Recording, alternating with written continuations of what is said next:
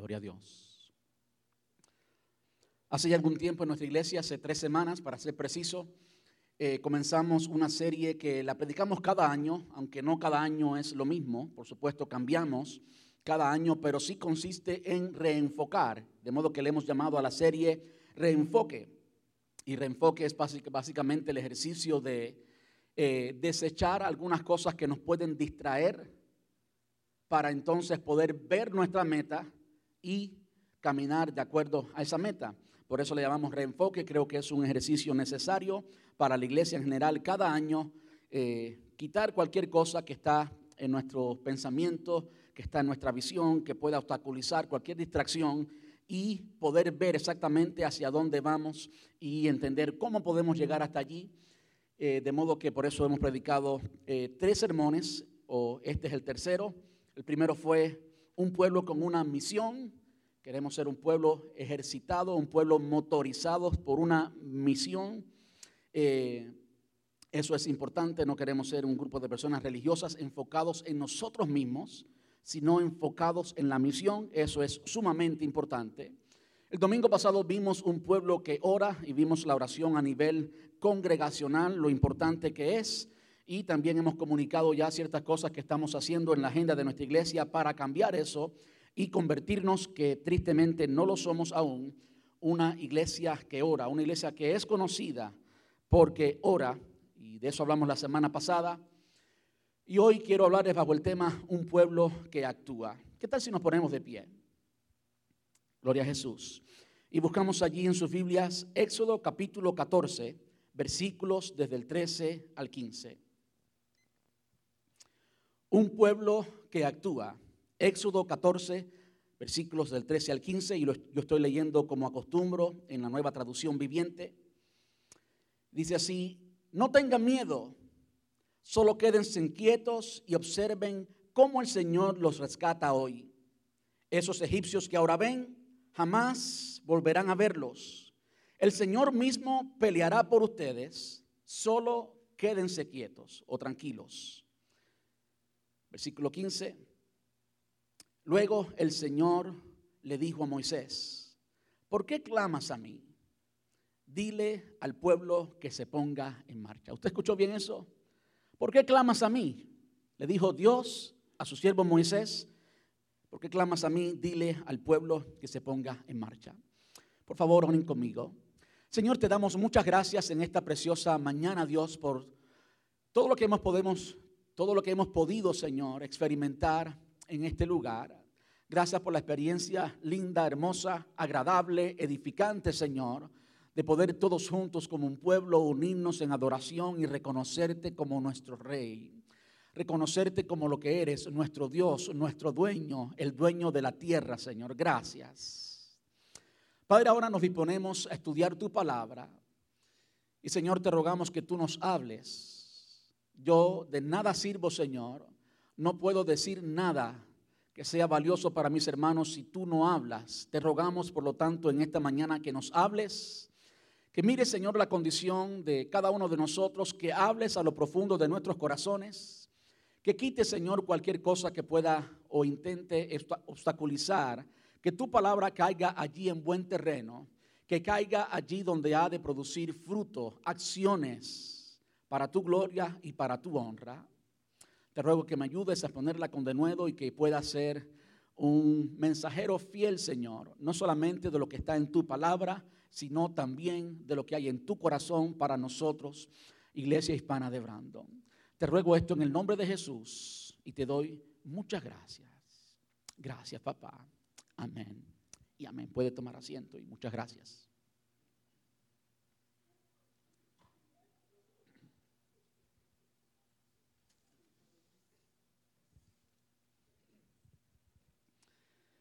Hemos visto en los dos últimos sermones mucho acerca del libro de Deuteronomio.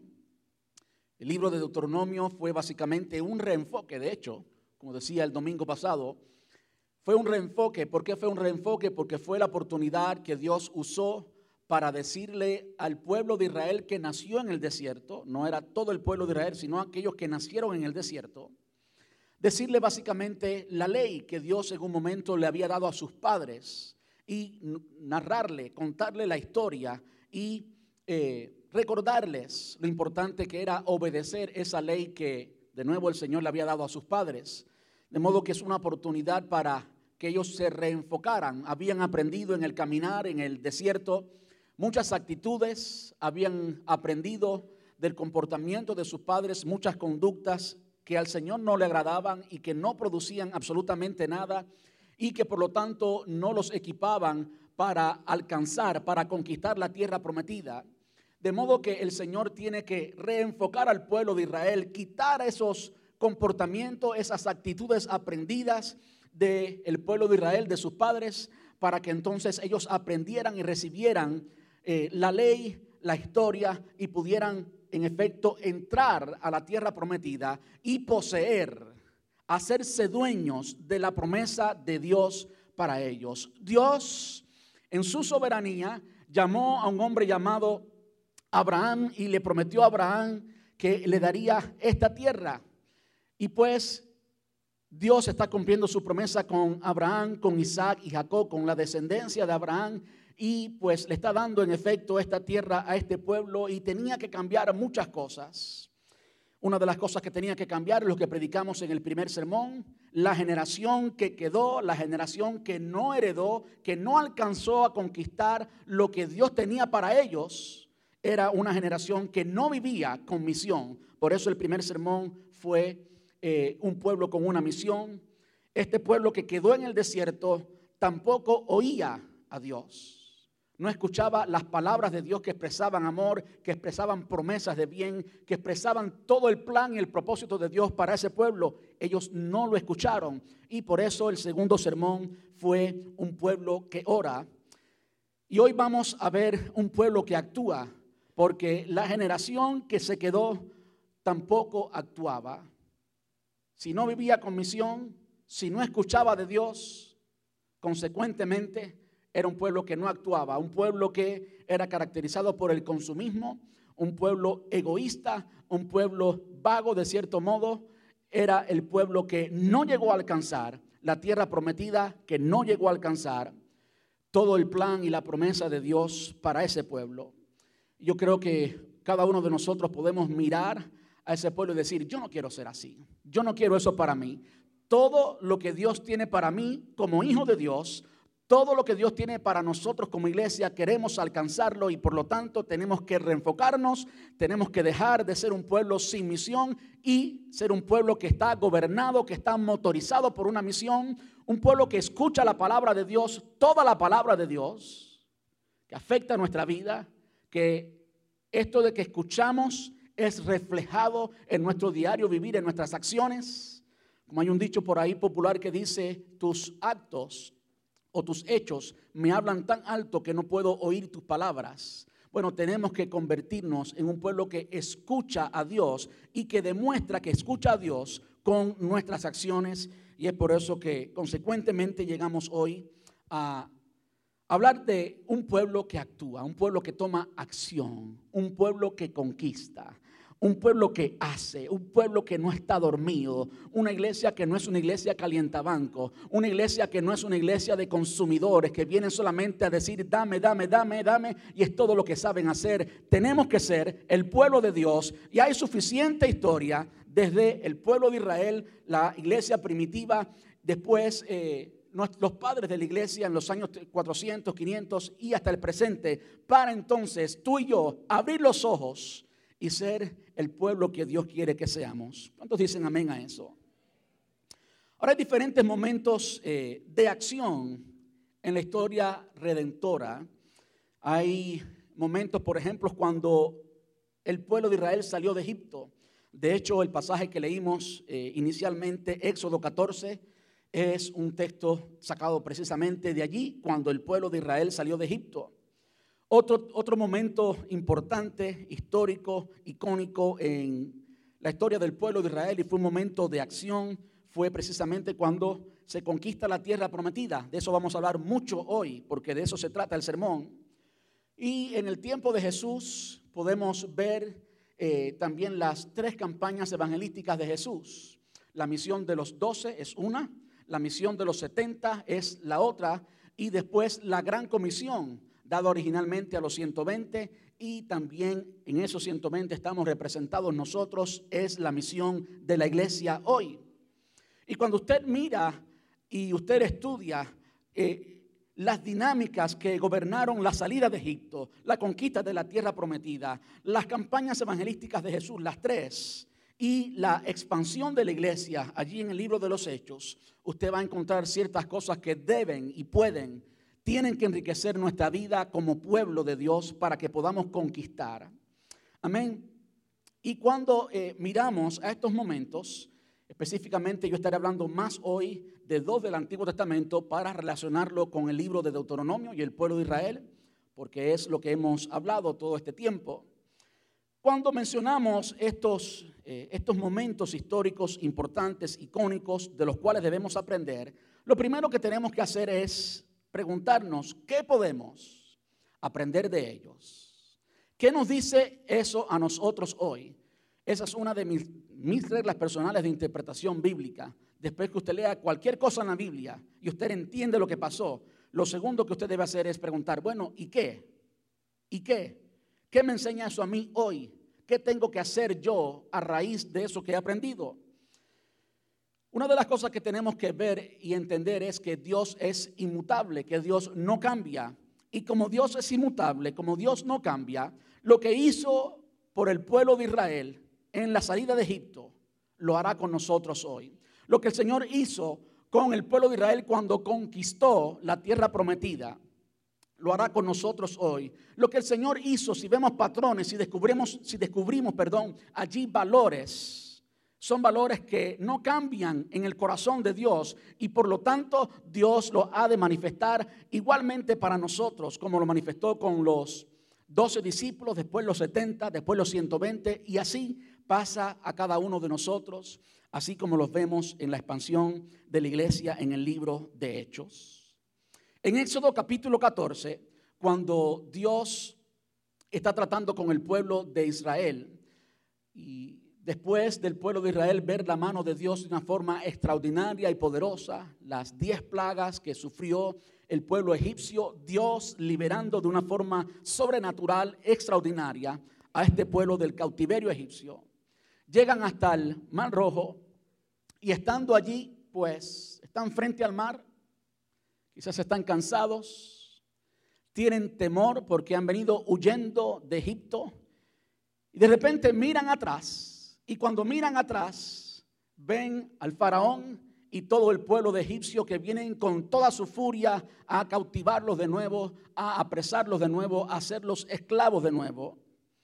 Y es en ese momento que Moisés levanta su voz y les dice, no tengan miedo. Y estas palabras de Moisés sí fueron palabras únicas para ese pueblo en ese momento. Pero usted se va a dar cuenta que en un momento y otro de la historia redentora del pueblo de Dios, en cada momento de acción, estas palabras de Moisés como que se repiten, como que los principios que Moisés le estaba enseñando al pueblo de Israel en ese entonces fueron necesarios una y otra vez. Moisés estaba dando una palabra profética sin intención, estaba diciendo cosas que el pueblo iba a necesitar, de hecho necesitó, usó una y otra vez y lo vamos a ver claramente hoy. ¿Qué dijo Moisés? No tengan miedo, no hay temor. Ellos veían un pueblo que era mucho más grande que ellos, que eran más poderosos a la vista de ellos. A la vista de ellos, este pueblo era temible. Pero Moisés le dijo, no tengan miedo. Y ahora le dice algo que es, es incoherente al raciocinio humano. Y es, solo quédense quietos y observen. ¿Cómo es eso? Que alguien viene persiguiéndote para matarte y tú te vas a quedar quieto y observar. Nuestra naturaleza humana, nuestros sentidos nos dicen que hagamos algo, ¿verdad que sí? Pero tenemos que aprender como pueblo de Dios a luchar con Dios, a luchar como pueblo de Dios. Esta es la manera que luchamos como pueblo de Dios. Simplemente no tengamos miedo, quédate quieto y observa cómo Dios libera la batalla por ti.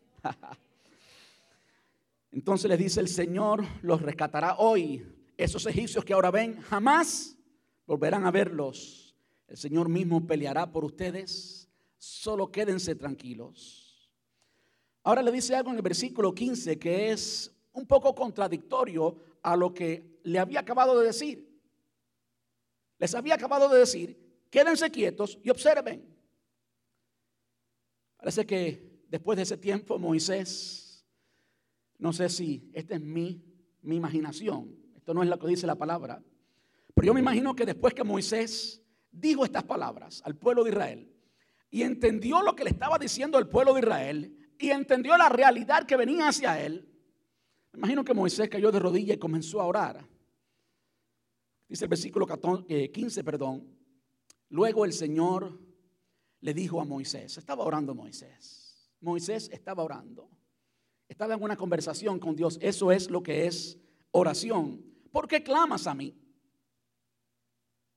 ¿Por qué clamas a mí? Dile al pueblo que se ponga en marcha. Lo cual nos comunica algo que es muy importante en la vida cristiana, que es importante para todo pueblo que ha de conquistar, que es importante para todo pueblo que quiera alcanzar las promesas de Dios en su vida. Y es lo siguiente, orar es muy bueno, pero no lo es todo. Sí, usted me escuchó bien.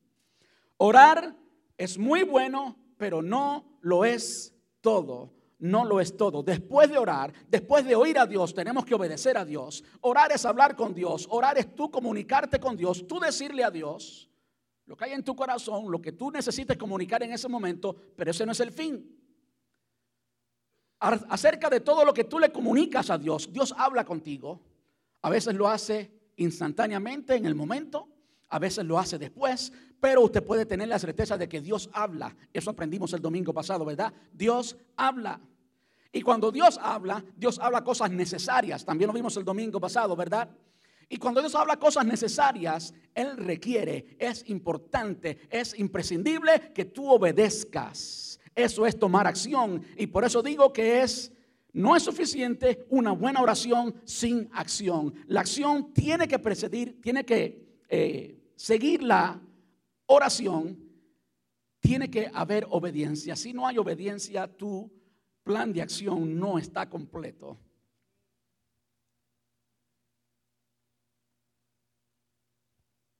Yo quiero invitarle que vaya conmigo a Josué. Josué, Josué es el libro que nos dice acerca de la conquista. Es decir, hemos visto las dos últimas semanas el libro de Deuteronomio. He animado lo más posible a que todos leamos juntos el libro de Deuteronomio. Y ya sabemos lo que Deuteronomio nos dice, nos enseña.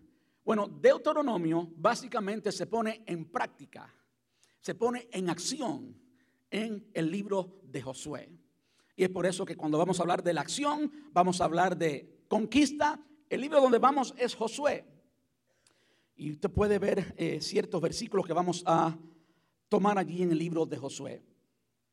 Lo primero que quiero que veamos es que todo plan de acción necesita por lo menos, esto no son todos los ingredientes, no son todos los puntos que necesita, pero es imprescindible que todo plan de acción tenga tres cosas. Y cuando digo estas tres cosas, no estoy basando eh, mi, mi, mi homilía, mi mensaje, no lo estoy basando en ninguna estrategia de guerra humana, no lo estoy basando en nada hecho de hombres, lo estoy basando única y exclusivamente en la palabra de Dios, única y exclusivamente en lo que veo en Josué, lo que veo en su, en su escrito allí. ¿Cuáles son esos tres ingredientes? Primero, trabajo arduo, trabajar arduamente. No trabajar un poquito, sino trabajar arduamente. Segundo, valentía. Y tercero, trabajar en equipo. Pueden haber muchas otras cosas que favorezcan que un pueblo llegue a conquistar algo, pero estudiando el libro de Josué vemos precisamente eso. Por ejemplo, una de las frases más repetidas en todo el libro de Josué es, ustedes que conocen la Biblia saben cuáles son, esfuérzate y sé muy valiente. Esfuérzate y sé muy valiente. Cuando hablamos de esfuerzo, no estamos hablando de algo que hacemos eh, por inercia, de algo que hacemos inconscientemente. Cuando Dios habla con Josué, le dice que se esforzara. Mire cuántas veces se lo dice. Se lo dice en el versículo 6 del capítulo 1, Josué 1.6. Se lo dice en el siguiente versículo, el 7, esfuérzate y sé muy valiente. Se lo dice en el 9 de nuevo, esfuérzate y sé muy valiente. Y habían dos tribus y la mitad de una tercera tribu que quedaron al oeste del río Jordán y esas tribus se lo recuerdan a Josué en el versículo 18, Josué 1.18. Estamos contigo, pero acuérdate, esfuérzate y sé muy valiente.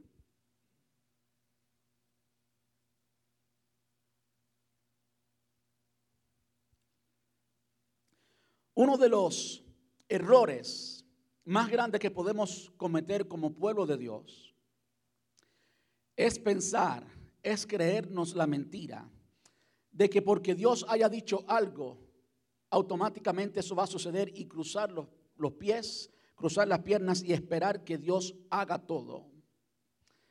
Esa actitud no es una actitud que nunca ha producido nada, no es una actitud del pueblo de Dios, si usted estudia todo el panorama bíblico, usted va a entender que Dios hace lo imposible. Ese es el trabajo de Dios, lo imposible. Pero lo posible es nuestro trabajo. Una de las cosas que yo admiro mucho de iglesias que crecen es el trabajo que hacen. Por la gracia de Dios conozco a muchos pastores eh, exitosos y demás. Soy amigo de muchos de ellos y siempre ando indagando, siempre ando aprendiendo de qué es lo que ellos hacen. Saben que en cualquier, en cualquier iglesia exitosa se trabaja y se trabaja duro, se trabaja mucho. Hay muchas personas que piensan que los pastores no hacemos nada. Y cuando pues alguien conoce a un pastor, es común que la persona le pregunte, bueno, pastor, ¿y en qué usted trabaja? Y nosotros no le decimos eso, pero en nuestra mente estamos like, huh, hello, yo soy pastor. Y lo que pasa es que la mayoría de la gente no conoce el trabajo del pastor. ¿Por qué? Porque no están todo el tiempo mirando lo que hace el pastor. No saben lo que hace el pastor. Quizás las esposas de pastores sí pueden decir mucho más. De hecho, las esposas de pastores tienen celo con la iglesia porque la iglesia le roba el tiempo de su esposo. Pregúntenle a mi esposa que anda por ahí. Pregúntenle a cualquier esposa de pastor. El trabajo de una iglesia no no consiste solamente en el trabajo del pastor, sino en el trabajo de todos, en el trabajo de toda la iglesia. De hecho, el trabajo del pastor, según Efesios capítulo 4, no es hacer todo el trabajo como muchas veces me ven haciéndolo a mí. El trabajo del pastor es equipar a los santos para la obra. Escuche bien las palabras de Efesios capítulo 4. El trabajo de los ministros como pastores y maestros es equipar a los santos para que para la obra, para tomar acción. De modo que aquellas palabras que el Señor le habló a Josué una y otra vez fueron muy necesarias no solamente para Josué, sino todos los otros líderes del pueblo de Dios, fueron muy necesarias para los discípulos. ¿Por qué cree usted que el Señor Jesús cuando llamó a los discípulos, si uno de ellos decía no, como algunos lo hicieron, no, espera que tengo que ir a enterrar a alguien, ¿Es algo importante eso? Claro que sí es algo importante. ¿Qué le decía el Señor Jesús? No. Deja que los muertos entierren a sus muertos. Si el Señor Jesús demandaba una entrega total y absoluta de sus, de sus discípulos, de los doce, permítame aclarar que no era así con todos.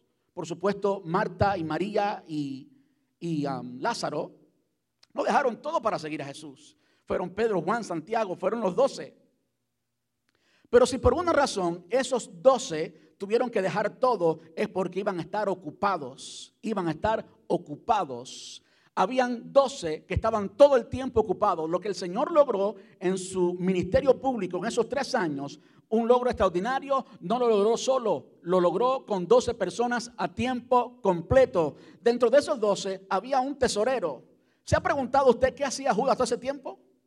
Masticar chicle todo el tiempo y caminar por Judea y Nazaret. No. Judas estaba todo el tiempo administrando las finanzas para manejar toda esa operación, pero como era algo que está detrás del telón, no era importante, no era parte de la enseñanza, por eso no está allí, pero era importante. Judas tenía un trabajo a tiempo completo. Y eso nos habla una vez más del hecho de que tenemos que esforzarnos, que tenemos que trabajar duro, que tenemos que ir más allá de lo que podemos lograr sin mucho esfuerzo para entonces lograr lo que el Señor tiene para nosotros. Eso es lo primero. Sin esfuerzo no se logra nada, ni en el trabajo del Señor, ni en la obra del Señor, porque el Señor hace lo imposible. Tú y yo hacemos lo posible. El Señor transformó el agua en vino, pero después le dijo a ellos, mira, distribuyan esto. El Señor llamó a Pedro de la tumba, Pedro sal fuera, pero cuando salió le dijo a los discípulos, ustedes ahora desátenle y déjenle ir. Él hace lo imposible, nosotros hacemos lo posible y tenemos que hacerlo con dedicación, con esmero. Es por eso que el apóstol Pablo le escribía allí a su discípulo Timoteo y le decía que procura con diligencia, procura con diligencia presentarte ante Dios aprobado como obrero que no tiene de qué avergonzarse. Que hace un obrero? Trabaja. De modo que hay mucho que hacer en la obra del Señor. Hay mucho trabajo que hacer en la obra del Señor. El Señor no lo va a hacer todo. El Señor se glorifica cuando tú y yo formamos parte del milagro de la salvación, cuando tú y yo somos parte experimentar de ese milagro, por eso que Jesús multiplicó los panes, pero se multiplicó en las manos de los discípulos. Ellos tuvieron, lo vieron multiplicándose cuando comenzaron a repartirlo allí en Juan capítulo 6 a toda la, la multitud que había. Ellos experimentaron el milagro. Eso es parte de lo que es discipulado. Por un momento ellos se sentaban y miraban a Jesús, pero después comenzaron a participar ¿Saben qué etapa del discipulado estamos tú y yo? Él nos está mirando, está con nosotros, sí en nosotros, pero Él quiere que tú y yo hagamos. No logramos victoria sentado en un sillón, no logramos victoria con un eh, control de, de televisor en la mano, no logramos victorias con tiempo en Facebook, logramos victorias tomando acción, siendo el pueblo de Dios, siendo las manos y los pies de Cristo y solamente podemos lograrlo así. Lo otro que el Señor le dice a Josué, repetidas veces en cada uno de esos versículos que ya les dije, versículos 6, versículos 7, 9 y 18, es que sea valiente. Y no solamente valiente, sino muy valiente. Usted puede leerlo repetidas veces allí. ¿Por qué son necesarias esas palabras para Josué y son necesarias que las oyera de Dios? ¿Saben por qué? Porque el reto que tenía Josué frente a él era un reto gigante. Era un reto mucho más grande, mucho, pero mucho más grande de lo que él podía enfrentar en sus propias fuerzas. Era un reto que, aterrorizaba. Era un desafío grande, era un desafío que pone a cualquiera a temblar. Y yo quiero decirle, no es diferente hoy para ti y para mí. Todo plan de Dios, todo propósito de Dios, siempre es un plan, siempre es un plan y un propósito inalcanzable por las fuerzas humanas. Es por eso que cada vez que cualquiera me pregunta, pues que me dicen que no, no me siento listo, no me siento preparado, yo le digo, ¿tú crees que yo estoy preparado? El trabajo es grande, el desafío es grande, el desafío es para estar temblando y es por eso que el Señor le dice repetidamente estas palabras a Josué, sé valiente, sé muy valiente. Y la razón por la cual, el fundamento sobre el cual podía Josué ser valiente era porque Dios estaba Él. No hay nada que podamos hacer como pueblo de Dios si el Señor no está con nosotros. Pero para que ese poder de Dios sea manifiesto en nuestras vidas, para que podamos caminar, actuar, ejercer, conquistar con el poder de Dios, tenemos que movernos. Necesitamos la valentía para que entonces podamos movernos. Es importante que tengamos valentía. Sé valiente, sé muy valiente.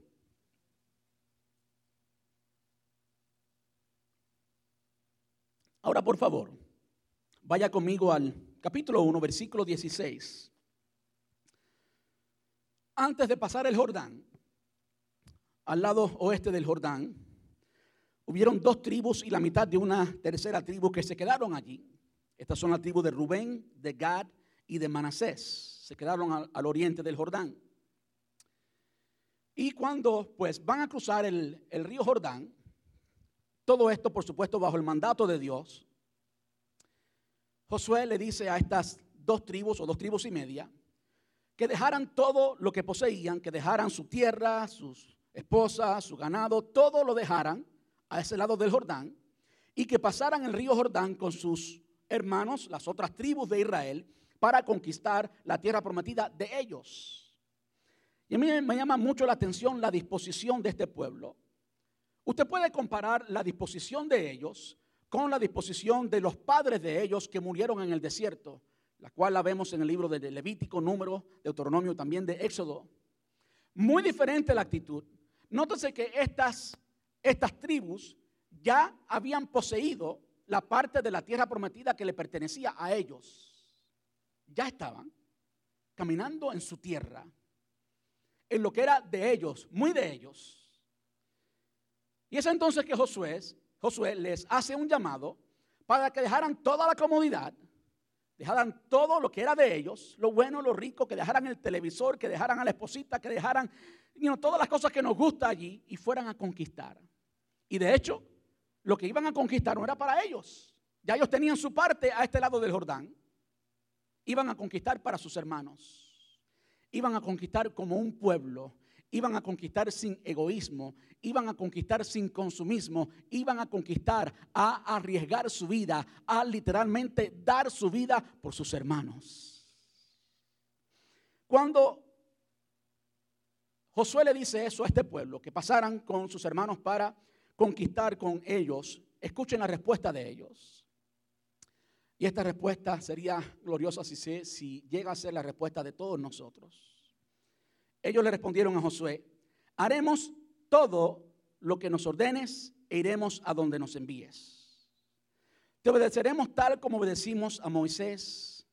Que el Señor tu Dios esté contigo tal como estuvo con él. Haremos todo lo que nos ordenes, iremos a donde nos envíes, a cualquier lugar. Dime para dónde vamos, que para allá vamos.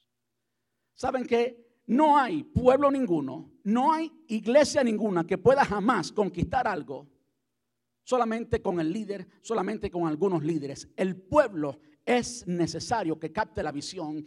El pueblo es necesario que se sacrifique. El pueblo es necesario que camine, no egoístamente, sino por la bendición de sus hermanos. Es por eso que esa actitud es precisamente la actitud que Dios alaba, la actitud que Dios exalta, es la actitud que Dios siempre ha demostrado. Dios siempre ha sido la comunidad perfecta, Padre, Hijo y Espíritu Santo. Y usted nunca ha visto al Hijo enojado cuando el Padre hace algo. Usted nunca ha visto al Padre enojado cuando el hace algo. Usted nunca ha visto ninguna competencia. Eso se conoce como la economía, el trabajo, la economía de la Trinidad.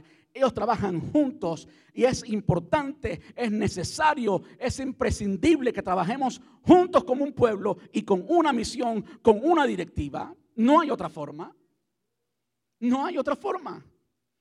Por eso que cuando Jesús se reunió con los discípulos allí en el aposento alto, donde le dio muchas lecciones. La primera lección fue la lección de humildad. La primera lección fue la lección de lavarle los pies él a los discípulos, de él lavarle los pies a Judas, de él lavarle los pies a Tomás el incrédulo, de lavarle los pies a todos, sabiendo que ninguno de ellos iba a estar allí el día de la resurrección. Es ponerse al servicio, es servir lo que el Señor Jesús demostró y los enseñó en muchas otras lecciones que no nos alcanza el tiempo hoy para debatir los enseñó a trabajar como un equipo. Eso es imprescindible. Sin eso, no vamos para ningún lado. Es imprescindible esa actitud de unidad, esa actitud de respaldo, esa actitud de equipo, porque somos un equipo. ¿Creen ustedes que no habían faltas que ellos veían en sus hermanos? Claro que sí. ¿Qué hermano, piense usted en su familia, qué hermano no conoce bien las faltas de su otro hermano? ¿Conocían ellos la falta de los otros? Claro que sí. ¿Podían tener riñas y cosas? Sí. Pero había una misión, había un llamado de Dios, había una promesa que alcanzar. Y era necesario que todo eso quedara en segundo plano porque la, la misión de Dios tenía que tomar primer plano. Entonces, todo plan de acción, de acuerdo a lo que aprendemos en Josué, tenemos que tener esfuerzo, trabajar arduamente, tener valentía y trabajar en equipo. Algo importante también acerca de... Ay Señor, ayúdame con el tiempo. Algo importante también acerca de lo que Dios hace con un pueblo cuando conquista es que Dios va adelante, que Dios pelea por nosotros. Como dice el apóstol que nuestra lucha no es contra carne ni sangre, sino contra huestes espirituales de maldad que gobiernan en las regiones celestes. Nuestra lucha es espiritual, nuestra lucha se hace con Dios delante. No hay nada que podamos hacer nosotros solos. Es por eso que el salmista decía, si Jehová no edifica la casa, en vano trabajan los que la edifican. Si Jehová no vela la ciudad, en vano vela la guardia. Si Dios no está, no te vistas que no vas. Dios tiene que estar, Él tiene que ser el centro. Puede ir conmigo a Josué capítulo 2, versículos del 8 al 11.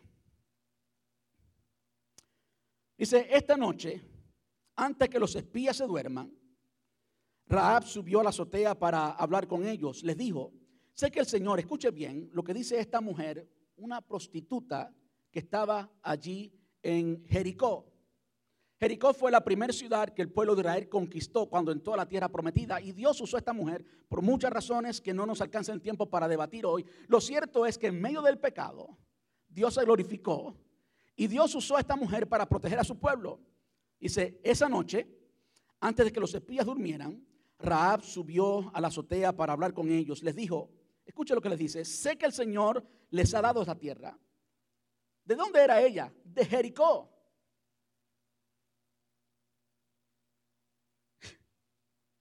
Una mujer que no era importante, que tenía una vida cualquiera. En Jericó le está diciendo a los espías que Josué había enviado a Jericó, sé que el Señor les ha dado esta tierra. Todos tenemos miedo de ustedes. Cada habitante de esta tierra vive aterrorizado, pues hemos oído cómo el Señor les abrió un camino en seco para que atravesaran el mar rojo cuando salieron de Egipto. Y sabemos lo que les hicieron a Seón y a Og. Eso está en Números capítulo 21 y Deuteronomio capítulos 2 y 3. Los dos reyes amorreos al oriente del río Jordán, cuyos pueblos ustedes destruyeron por completo. No es extraño que no es extraño que nuestro corazón esté lleno de temor. A nadie le queda valor para pelear después de oír semejantes cosas, pues el Señor su Dios es el Dios supremo, arriba en los cielos y abajo en la tierra. Qué tremendo es entender, ver que este pueblo, el pueblo de Israel, podía tener muchas razones para tener temor, pero ya Dios, escuche bien, ya Dios había puesto temor en el corazón de ellos y estaban todos aterrorizados del pueblo de Israel. ¿Por qué estaban aterrorizados del pueblo de Israel? Por lo que Dios, lo que Dios había hecho en el pueblo de Israel. Tú sabes, a veces tú ves las cosas de una manera, pero Dios se ha encargado, a veces tú sientes, y le estoy hablando de experiencia personal, a veces tú sientes, te sientes de una manera, a veces tus sentimientos te dicen algo que es lógico, que es natural, pero ya Dios se ha encargado en lo sobrenatural, en lo poderoso de Él, actuar a tu favor. Y el mundo entero está teniendo temor del Dios que habita en ti y el Dios que habita en mí. Por tanto, nunca puedes guiarte por tus emociones, nunca puedes guiarte por el temor. Tienes que ser valiente y confiar en la promesa de Dios, porque no depende de ti y de mí, depende de Él y única y exclusivamente de Él. Pudiera leerles, por ejemplo, cuando el Señor le dio estos pueblos de los cuales el Señor hablaba. Está en Deuteronomio capítulo 2, versículo 25. Deuteronomio, ahí están sus pantallas. Deuteronomio capítulo 2, versículos del 30 al 31 y Deuteronomio capítulo 3. No nos se cansa el tiempo hoy para leerlo, pero yo me deleito leyendo estos versículos porque veo una y otra vez cómo es el Señor haciendo por su pueblo. ¿Qué le había prometido Dios a Josué? ¿Qué le había dicho Moisés al pueblo de Israel cuando estaban todavía del otro lado? Dios va a hacerlo por ti. Tú quédate tranquilo y quieto, solamente anda. ¿Verdad que sí? Quiero hablarle también de características.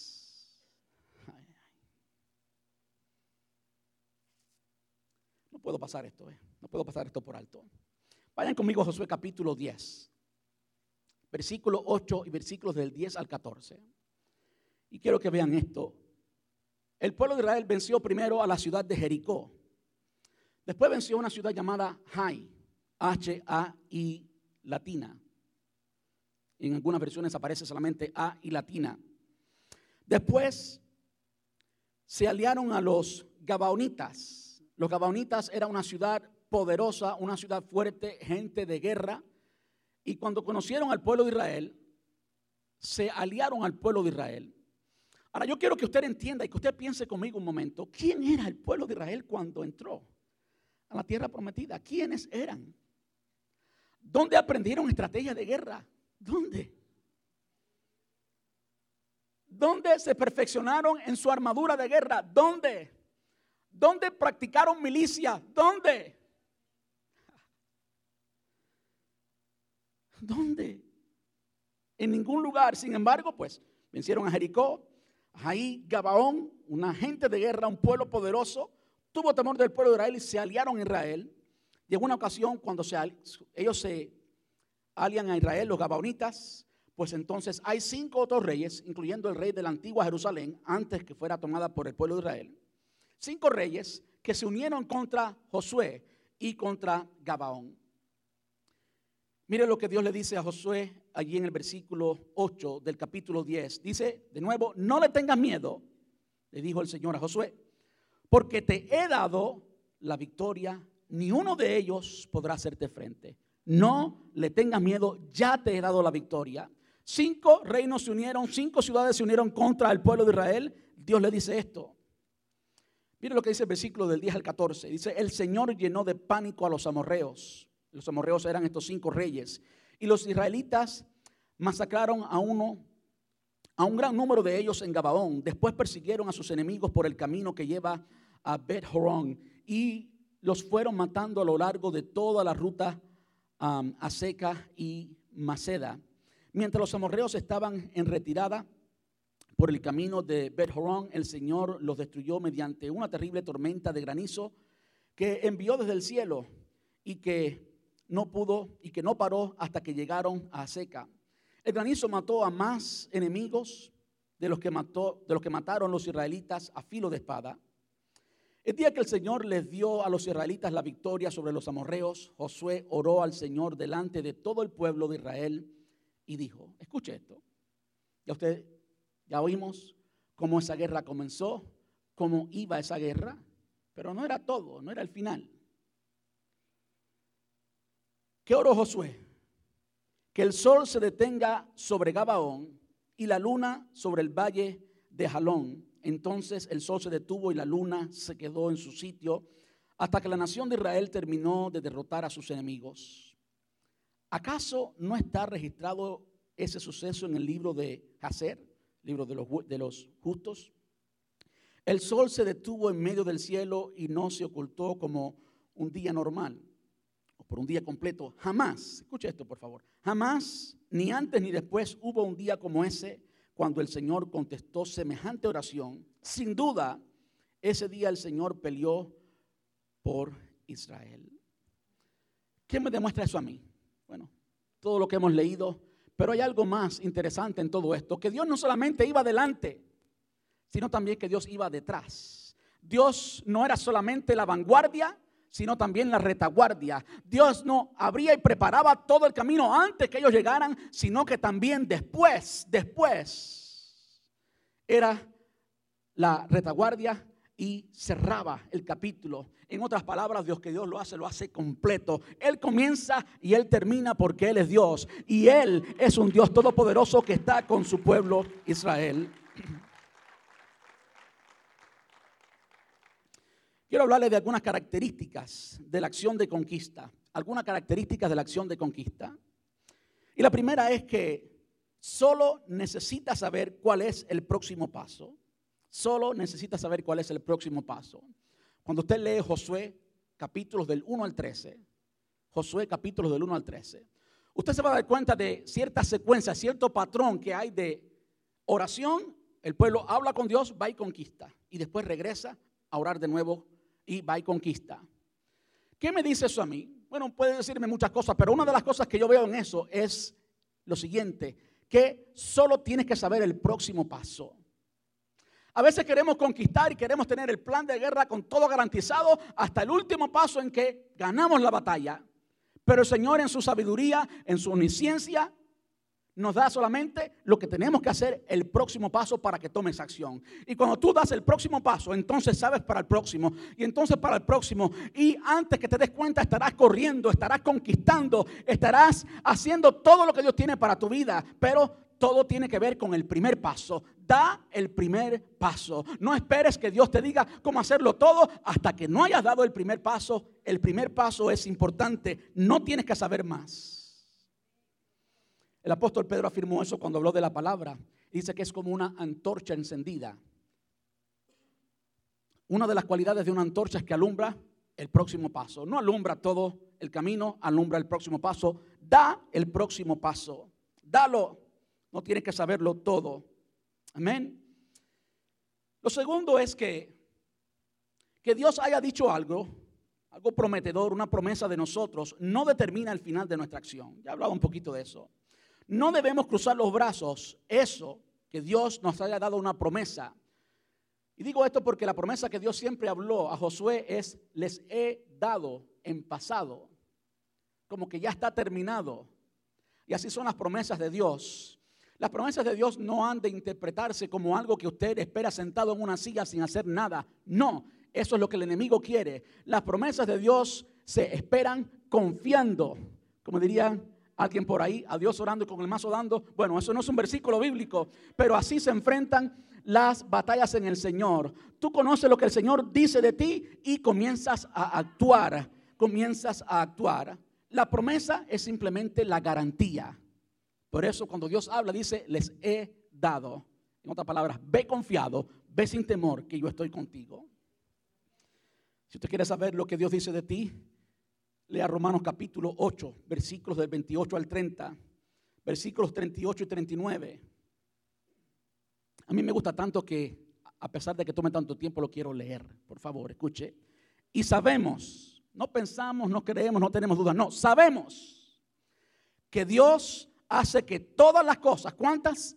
Todas, todas las cosas, Dios hace que todas las cosas cooperen para el bien de quienes lo aman y son llamados según el propósito que tiene para ellos.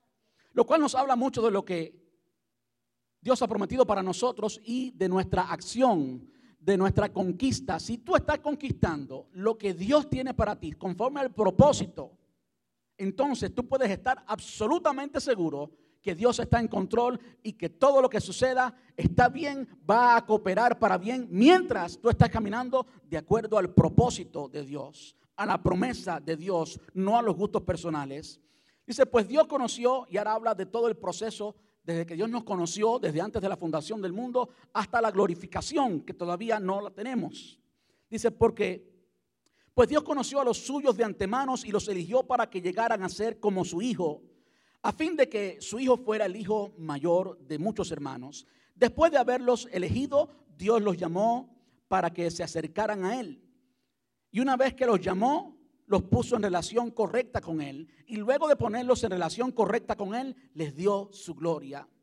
Y estoy convencido de que, dice el versículo 38 ahora, y estoy convencido de que nada, nada podrá jamás separarnos del amor de Dios. Ni la muerte, ni la vida, ni ángeles, ni demonios, ni... No, ¿Usted escuchó bien eso? Ni demonios. ¿Usted le puede dar un aplauso al Señor por eso? Los demonios pueden luchar mucho, pero serán ineficientes porque no te pueden alejar de Dios. Dice la palabra de Dios, no dice el pastor. Ni nuestros temores de hoy, ni nuestras preocupaciones de mañana. ¿Usted escuchó bien? Ni nuestro temor de hoy o temores de hoy, ni nuestras preocupaciones de mañana. Ni siquiera los poderes del infierno pueden separarnos del amor de Dios. Ningún poder en las alturas ni en las profundidades. De hecho, nada en toda la creación podrá jamás separarnos del amor de Dios que está revelado en Cristo Jesús, nuestro Señor. Yo no me canso de leer eso. Cuando mis emociones me dicen lo contrario, digo, wait a minute. No se trata de cómo yo me sienta, se trata de esto. Amén. Eso es lo segundo. Lo primero que solo necesita saber el próximo paso características de acción que veo en todo el libro de Josué, características de la conquista y no solamente de la conquista que Josué hizo, sino de todo movimiento de Dios en que el pueblo de Dios se motoriza a hacer algo. Primero, sabemos solamente el próximo paso, es importante que lo demos. Segundo, que tenemos la victoria garantizada. La lucha en la vida cristiana es la única lucha donde la victoria es garantizada. Es como si usted viera un juego de soccer que ocurrió el año pasado y usted sabe quién ganó, pero quiere verlo de nuevo para vivir la experiencia. Así es la experiencia de la vida cristiana. La victoria es segura, segura. Lo tercero, lo tercero es que sin Dios no somos nada. Nunca le demos lugar al pecado. Después que el pueblo de Israel conquistó, conquistó la primera uh, ciudad, conquistó a Jericó, pues entiendo yo, entiendo yo, no lo dice así la palabra, como que se confió. Como diría mi querida hermana Aida Esther Díaz, creyeron que eran los cheches de la película. Se confiaron y comenzaron a pecar. Comenzaron a pecar. Y la próxima guerra que tuvieron con la ciudad de Jai, la próxima guerra, perdieron. Perdieron porque lejos de Dios, eso es lo que hace el pecado, alejarnos de Dios. Lejos de Dios nada podemos hacer. Como Jesús le dijo a los discípulos, porque separados de mí, nada podéis hacer. Nada es nada. Y usted puede verlo allí en Josué capítulo 3, versículo 5. Puede verlo en Josué capítulo 7, versículo de 10 al 13, cómo esta gente pues pecaron y cómo Dios dijo, no, hasta que no haya remisión de ese pecado, hasta que esto no se arregle, no hay otra victoria. Y hasta que no se arregló, y fueron los israelitas con el señor Acán, de la tribu de Acán, y lo apedrearon allí porque él había causado una derrota para el pueblo de Israel. Lo último es lo siguiente, reconocer a Dios.